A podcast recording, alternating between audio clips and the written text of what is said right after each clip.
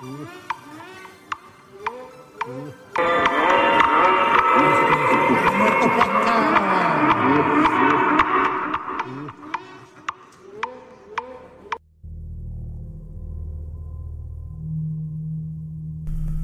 ¿qué tal? Se graba el episodio número 48 del Pan de Muerto podcast.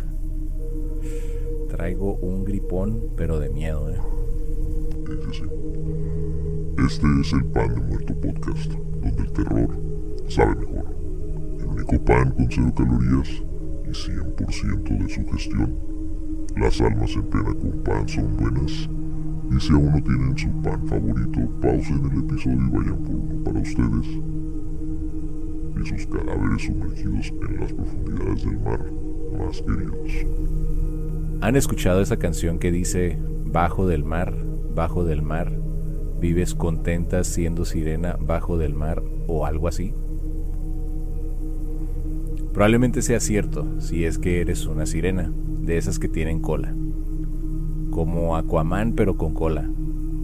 Porque él no tiene cola pero sí puede vivir bajo del agua no como las sirenas de la mitología griega, porque esas no tenían cola de pescado, más bien eran como águilas con cabeza de mujer.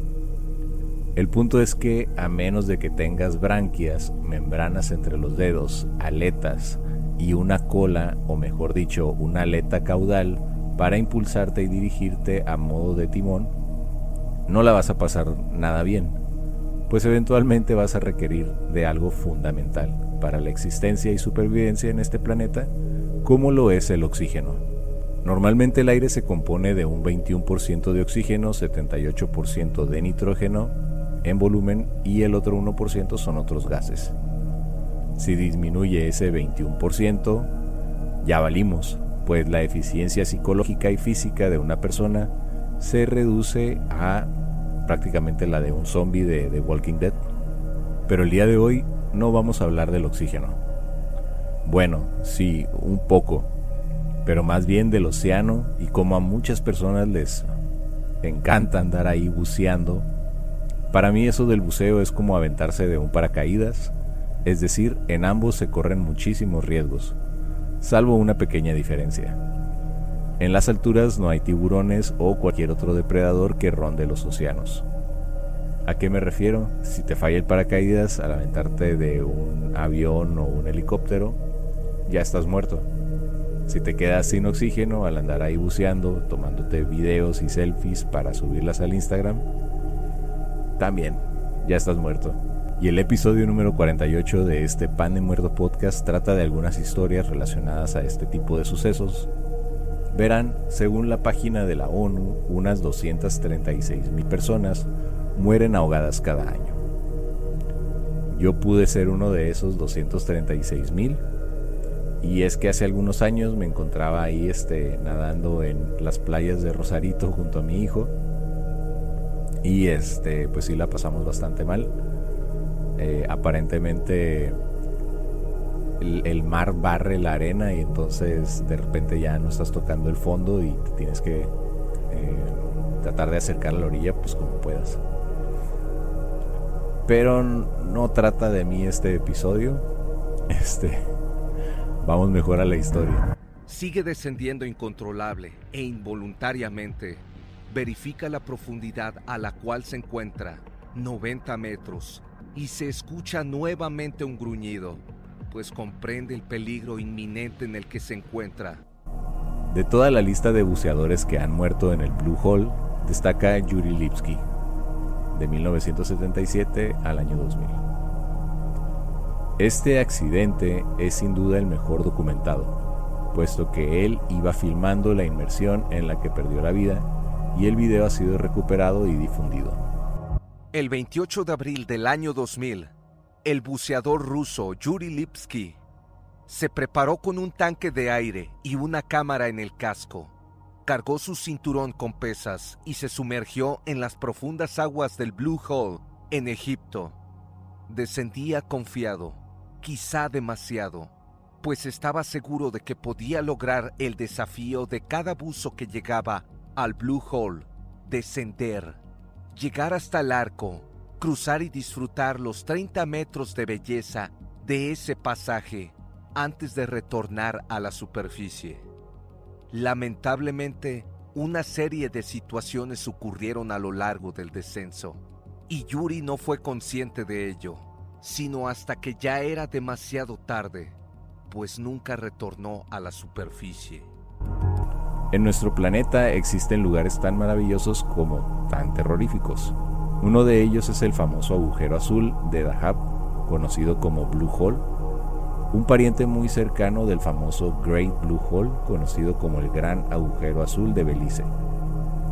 En el fondo de este lugar llamado Blue Hole, que se encuentra en Dahab de Egipto, se han estado acumulando cadáveres de centenares de buzos.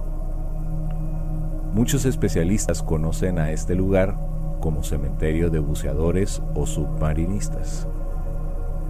De todos los sitios que existen en el mundo, el Blue Hole se encuentra entre los lugares más peligrosos para practicar buceo, donde actualmente siguen pareciendo muchos aficionados y también expertos de este deporte. Blue Hole no es más que una laguna de corales que lleva hasta el mar abierto mediante un hermoso y gran arco que consta de unos 26 metros. El acceso a este llamativo arco es a través del descenso a 60 metros de profundidad. Y para ascender, el submarinista debería hacerlo siguiendo el camino que lo llevará hacia la superficie. No obstante, esta es una cueva que posee una orientación que confunde a quien bucea en esta área, haciendo que muchas veces sea imposible encontrar el camino hasta la entrada. Y como consecuencia avanzan solo hasta el fondo. Este se convierte en un camino que lleva a casi todos los buceadores a un constante descenso que los dirige lentamente hasta la muerte. Una vez que se superan los 60 metros en profundidad, el nitrógeno que se ha acumulado en el cuerpo se vuelve letal. Debido a este factor, los submarinistas pierden por completo la referencia y continúan descendiendo creyendo que encontrarán la salida.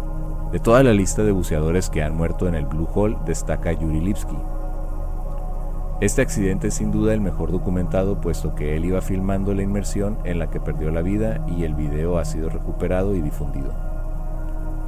El día 28 de abril del 2000, el buceador israelí de origen ruso llamado Yuri Lipsky se aventuró en las profundidades del Blue Hole, pero una vez que entró a ese lugar jamás llegó a salir a la superficie.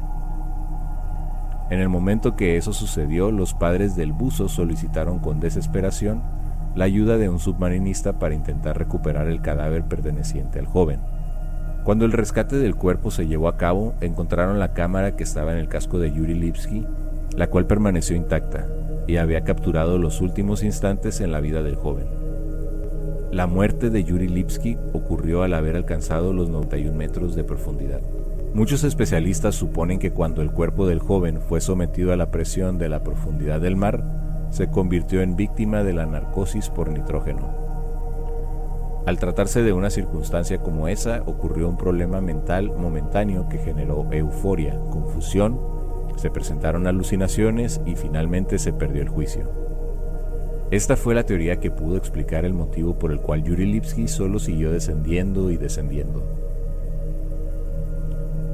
A pesar de esto, esta es una teoría que no convenció del todo a las personas lo cual derivó en una hipótesis bastante siniestra para explicar lo sucedido. Se supone entonces que Yuri Lipsky fue llevado hasta las profundidades por una misteriosa criatura. Y esta fue la historia de Yuri Lipsky. Tengo otra historia que bien podría ser la continuación de este episodio, es decir, Bajo del Mar número 2. Si quieren otra historia así, déjenlo en los comentarios. Las referencias para este episodio fueron www.misteriosarealidad.com. Y antes de que una extraña criatura te arrastre al fondo del mar, te recuerdo que me puedes mandar un correo a demuertopan.aol.com. Mandando un correo puedes compartir una historia, solicitar merch de este podcast, compartir una anécdota chistosa, tus más obscuras pesadillas o yo que sé. Para eso está el correo y además en TikTok, en Facebook y en Twitch estoy como Pan de Muerto Podcast en YouTube y en Instagram como Pan de Muerto TV.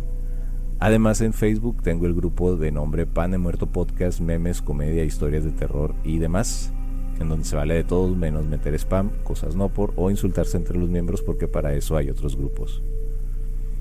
Tenemos pendiente el recorrido por la chinesca, si quieres asistir pues ya sabes cuáles son las redes sociales de este podcast. Nos vemos la siguiente semana. Espero ya recuperarme de esta gripe con tos, flemas y demás. Que tengan dulces pesadillas y